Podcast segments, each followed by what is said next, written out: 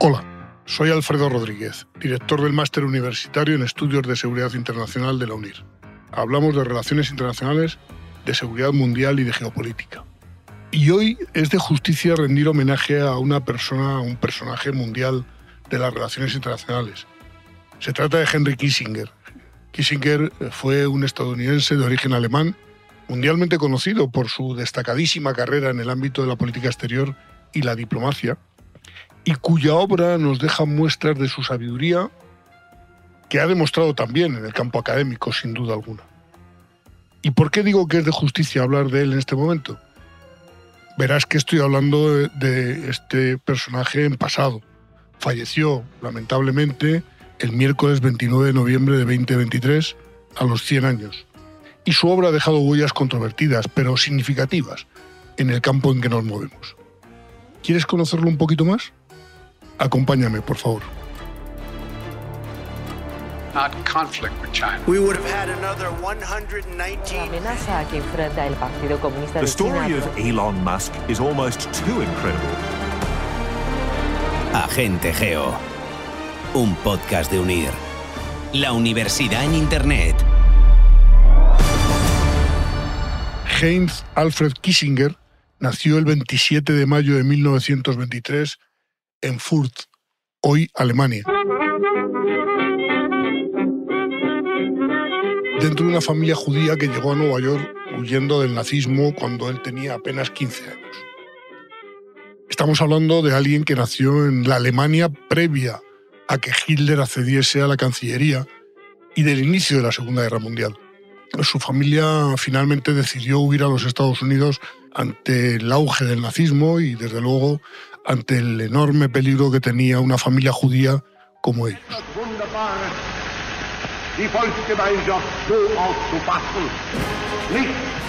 Y como inmigrante en este gran país, supo lo difícil que para su familia resultó empezar de nuevo.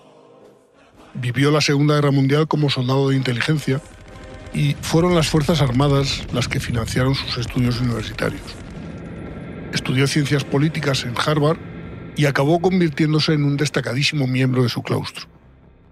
También hizo de la política su forma de vida, no fue su actividad principal, sino una de sus actividades principales. Si nos vamos un poquito más atrás, digamos que John F. Kennedy cambió la forma como se veía la política gubernamental, la política de la administración de los Estados Unidos. Y para ello eligió a personas de altísima capacidad intelectual. Pues bien, Kissinger fue uno de ellos. Tanto es así que con Nixon accedió al puesto de consejero de Seguridad Nacional y que poco después lo compartió durante un tiempo y después en solitario con el cargo de secretario de Estado de los Estados Unidos.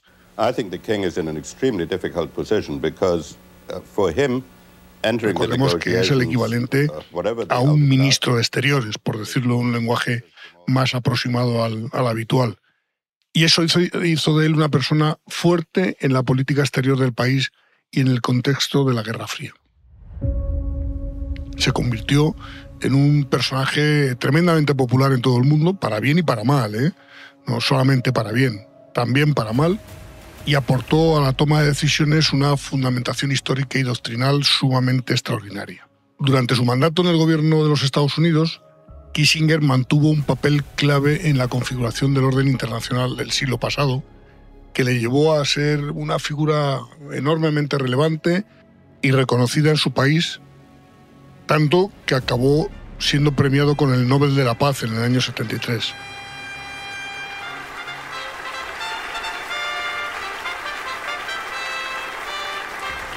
Pero como decía, no todos lo vieron como una figura positiva. También hubo muchos detractores.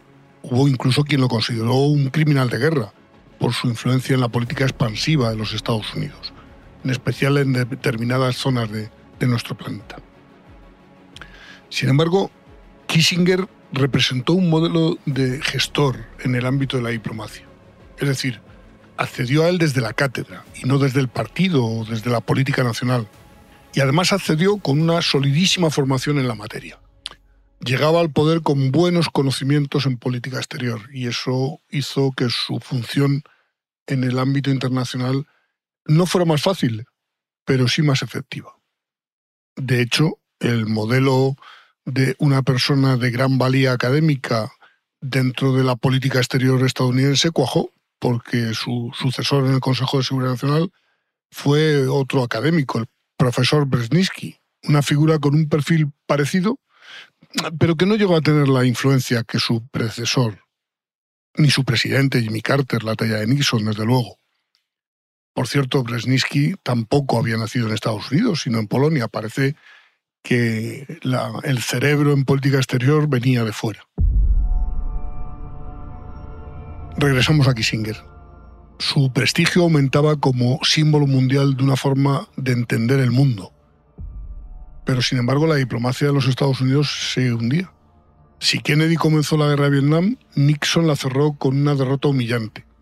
En esa derrota, Kissinger puso sus buenas artes diplomáticas gestionando la retirada de la manera menos bochornosa posible, dando unos instantes que enseguida regresó a esto. También lo hizo con la más brillante de las maniobras de aquella administración, la apertura a China. Kissinger comprendió la importancia de separar a la Unión Soviética de China, y tras una primera fase de discretísimos contactos organizados por el general Vernon Walters, se pasó a la negociación que dirigió él mismo de forma directa. El resultado fue una gran estabilidad para la sociedad internacional. Además de ello, no olvidemos que el mundo estaba en pleno enfrentamiento de bloques y que en esa disputa llamada Guerra Fría se consolidaba un limitado entendimiento con Moscú para impedir que las tensiones propias de esta confrontación de bloques acabaran en una guerra nuclear en la que, por cierto, estuvieron a punto de meternos en la famosísima crisis de los misiles. Unmistakable evidence has established the fact that a series of offensive missile sites is now in preparation en los años 70 desempeñó un papel clave cuya huella aún perdura medio siglo más tarde en la mayor parte de los acontecimientos mundiales de esa etapa de la Guerra Fría. Y es que lo suyo era la realpolitik, el pragmatismo. Su estilo de diplomacia buscaba lograr objetivos prácticos, más que guiarse por principios o que exportar ideales políticos. Para sus defensores, consiguió promover los intereses de los Estados Unidos y ampliar la influencia de su país en el resto del mundo, dejándolo en una posición que le acabaría permitiendo ser vencedor en la Guerra Fría y quedar como única superpotencia, si bien durante muy pocos años. Para sus detractores, que tampoco fueron pocos, fue una combinación de Maquiavelo y Mefistófeles, que nunca llegó a rendir cuentas de unas acciones que dejaron muchos daños y dolor en los países perjudicados, insisto, para sus detractores. Entre otros de sus méritos, desarrolló una intensa labor diplomática que finalizó en importantes acuerdos de control de armas, un hecho, la proliferación de armas, que fue el gran problema del siglo pasado. De hecho, encabezó conversaciones sobre el control de armamento con la Unión Soviética que abrieron una vía eh, para modular de alguna forma las tensiones entre las dos superpotencias. Como decía antes, Vietnam fue una piedra de toque en su capacidad para alcanzar acuerdos. De hecho, lideró las negociaciones para los acuerdos de, París con Vietnam del Norte, que abrieron la salida para los Estados Unidos de una guerra eh, impopular, costosa, ineficaz y que parecía interminable. Esta guerra acabó convirtiéndose en un símbolo negativo en la historia exterior de los Estados Unidos, y no el único. Dos años después de la firma de los pactos, caía Saigón en manos del régimen comunista, mientras los últimos diplomáticos y refugiados salían corriendo en helicóptero desde el techo de la embajada estadounidense. La imagen de esa salida fue mundial. Con una diplomacia de constantes viajes a los países del Oriente Próximo, amplió lazos entre Israel y sus vecinos árabes un maratón de 32 días de reuniones y presiones sobre el terreno, al final logró separar al Estado judío y a Siria en los Altos de Golán, un intento similar al de 1975. Y sin embargo, con todos los intentos, no logró un acuerdo de paz entre Israel y Egipto. Mencionaba antes China en plena Guerra Fría. Pues bien, este personaje fue también uno de los grandes artífices de la aproximación a este gigante asiático. Sus dos viajes a China, uno de ellos en secreto para reunirse con el entonces primer ministro Zhou Enlai, lograron abrir la puerta para la histórica visita de Nixon a Pekín en el año 72, que digamos que de alguna forma trazó el camino a lo que hasta entonces había parecido impensable, la normalización de relaciones entre los Estados Unidos y el país asiático de régimen comunista tras décadas de enemistad. Además, su papel fue importantísimo en el conflicto de Oriente Medio, en donde mantuvo una función clave en la mediación entre Israel y Egipto, que puso fin a la guerra del Yom Kippur en el año 73 y favoreció las relaciones diplomáticas con el Cairo y con otros territorios árabes. Pero no solo fue importante en esa parte del mundo. Si nos vamos al continente americano, su miedo a que se establecieran regímenes de izquierdas en América Latina lo llevó a apoyar, cuando no a promover, dictaduras militares en la región. Estás escuchando Agente Geo, un podcast original de Unir.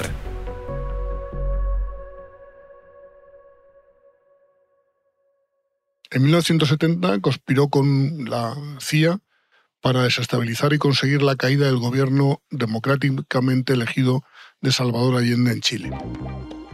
Su poder como gran artífice de la política exterior estadounidense creció durante el escándalo Watergate y a medida que se debilitaba el poder de Nixon, su jefe, él de alguna forma nadaba a flote en esas aguas.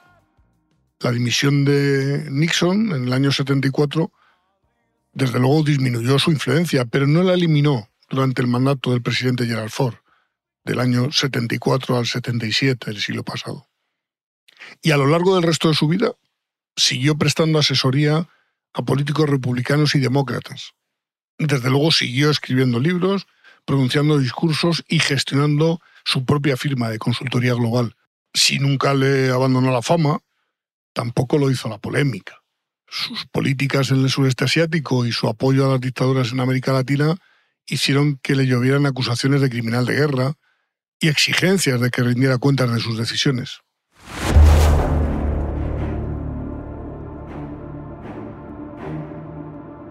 El Premio Nobel de la Paz que ya hemos mencionado, concedido ex equo junto al norvietnamita Le Duc que lo rechazó, fue uno de los más controvertidos de la historia. no el único, no os creáis. Dos miembros del comité Nobel encargado de adjudicar el galardón dimitieron. Y además arreciaron las críticas y las exigencias de investigación sobre el bombardeo secreto estadounidense de Camboya en el año 70 del siglo pasado. Aquella operación tenía como objeto destruir las líneas de suministro que partían de Vietnam del Norte para apoyar a las guerrillas comunistas en el sur. Pero sus críticos consideran que precipitó que los gemeres rojos se hicieran con el control de Camboya y desataran ese, esa enorme era de terror en el país en la que murieron cerca de dos millones de personas.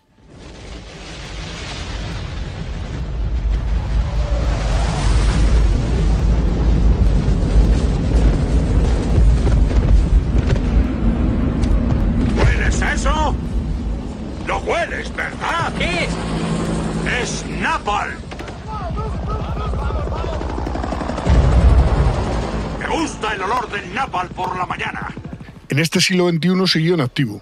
De hecho, tras los atentados del 11S de 2001 en Estados Unidos, el desgraciado accidente que marcó un antes y un después en la lucha contra el terrorismo y en la política exterior norteamericana, el entonces presidente George Bush lo eligió para encabezar un comité investigador. Sin embargo, la oposición demócrata eh, no lo vio con buenos ojos, denunció un conflicto de intereses con muchos de los clientes de esa consultora de Kissinger que he mencionado, y eso le obligó a renunciar al cargo.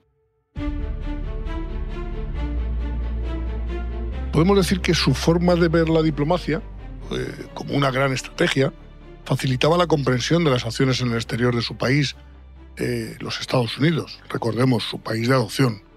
Han sido, en definitiva, 75 años de una forma distinta de ver la realidad, gracias a que nos ha ayudado a pensar sobre política internacional, colocando el listón, digamos que a la altura de la exigencia que una responsabilidad de ese calibre, de ese calibre en el gobierno de los Estados Unidos y de cualquier país merece.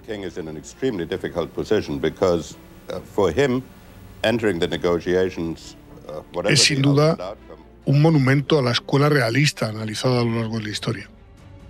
Interés nacional, estabilidad estratégica, comprensión de la dinámica intelectual y política de cada uno de los actores son referencias continuas en sus escritos, tanto como la desconfianza respecto de ideales y de utopías, es decir, nada a favor de los idealismos políticos. Sin embargo, dejadme que haga una consideración aparte, un paréntesis, o una nota al margen. Podemos decir que su figura exalta con los hechos un pensamiento que resulta imprescindible en el papel del Estado con la sociedad. Garantizar lo mejor a través de los mejores y poniendo en un fiel de la balanza el interés nacional y en el otro las acciones que se deben realizar. Un juego de valores en el que algunos aspectos de la política actual y de la forma de hacerla, digamos que se quedan un poco cojos por falta de estadistas mundiales. Él lo fue pensando siempre en ese país de adopción. Pues bien, si todo gira o debería girar en torno a ese interés nacional como servicio a los ciudadanos, ¿quién tiene que determinar ese interés? Leyendo y entendiendo a Kissinger, la deducción lógica sería que las élites gobernantes. Esto nos lleva a otras preguntas. ¿Están esas élites preparadas para ello? ¿Tienen la formación suficiente?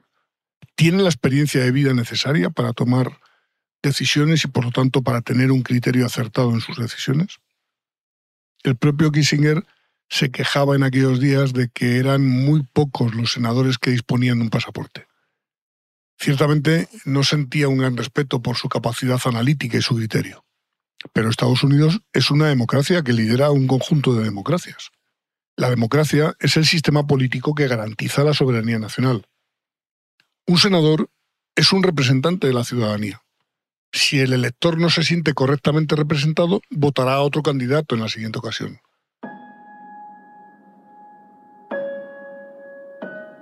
Ahora hay otra pregunta más. ¿Puede el ciudadano comprender dónde reside el interés nacional? ¿Está dispuesto a emplear el tiempo y el esfuerzo necesario para ello? La democracia solo es posible si las masas delegan en las élites y si éstas están a la altura de las circunstancias. Lamentablemente esto no suele ocurrir. De ahí la tendencia hacia el tacticismo y la falta de continuidad estratégica. En los casos en los que hay una estrategia, que no lo es en todos. Y una última pregunta pertinente en nuestros días. ¿Cuántas democracias tienen una estrategia que dé sentido a su acción exterior? Cierro la nota al margen que me parecía fundamental en el planeamiento de la política exterior de un país, siguiendo el pensamiento de Kissinger. En todo caso, hay que decir que muchas veces se le preguntó a Henry Kissinger, evidentemente, si se arrepentía de alguna de las medidas que había tomado o apoyado. En una entrevista concedida a la cadena de televisión ABC en julio del año 22, contestó, llevo pensando en esos problemas toda mi vida. Es mi afición tanto como en mi trabajo. Así que las recomendaciones que di fueron las mejores de las que era capaz entonces. Ese fue Henry Kissinger. Una figura controvertida, sin duda, pero con una buena obra literaria que nos deja como legado libros como El Orden Mundial, Diplomacia, Liderazgo. Y esos libros nos muestran la visión del mundo de la política real. Yo sinceramente aconsejo leerlos para conocer las aportaciones de este gran realista. Insisto, para bien y para mal. En definitiva, se ha muerto un hombre que nos impresionó con su capacidad diplomática, pero sobre todo un maestro que nos enseñó a pensar la política exterior desde la historia y la estrategia. Su obra se ha quedado con nosotros y con ella sus contradicciones, que también son las nuestras, y que dan sentido a nuestro tiempo actual. Has escuchado Agente Geo, un podcast original de Unir, la universidad en Internet.